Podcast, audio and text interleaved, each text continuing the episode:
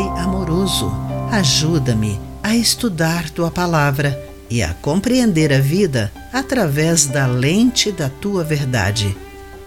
Olá, amigo do Pão Diário, muito bem-vindo à nossa mensagem de esperança e encorajamento do dia. Hoje vou ler o texto de Shostel Dixon com o título Mentiras com a Verdade. Coloquei a Bíblia sobre o púlpito e olhei para os ouvintes. Eu estava preparada, mas não conseguia falar e pensei: jamais a ouvirão, especialmente se conhecerem o seu passado. E Deus nunca a usaria.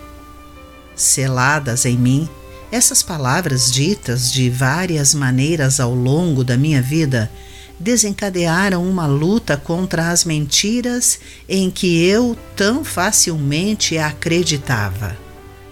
Sabia que as palavras não eram verdadeiras, mas eu não abandonava as minhas inseguranças e temores. Em seguida, abri a Bíblia. Antes de ler em voz alta, inalei e exalei o ar lentamente. Toda palavra de Deus se prova verdadeira, ele é escudo para quem busca sua proteção. Provérbios capítulo 30, versículo 5. Fechei os olhos, a paz me invadiu e compartilhei o meu testemunho com os presentes. Muitos já experimentaram o poder paralisante das palavras e opiniões negativas de outros sobre nós. No entanto, a palavra de Deus é verdadeira, perfeita e sã. Quando queremos crer em ideias que subjugam o nosso espírito quanto ao nosso valor ou propósito como filhos de Deus, a verdade duradoura e infalível de Deus protege a nossa mente e o nosso coração.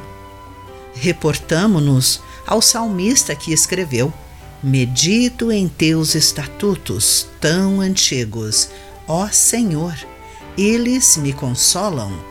Salmo 119, verso 52.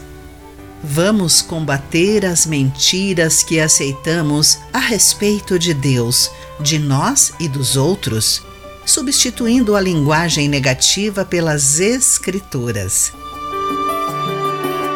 Querido amigo, em quais mentiras você acreditou? Pense nisso.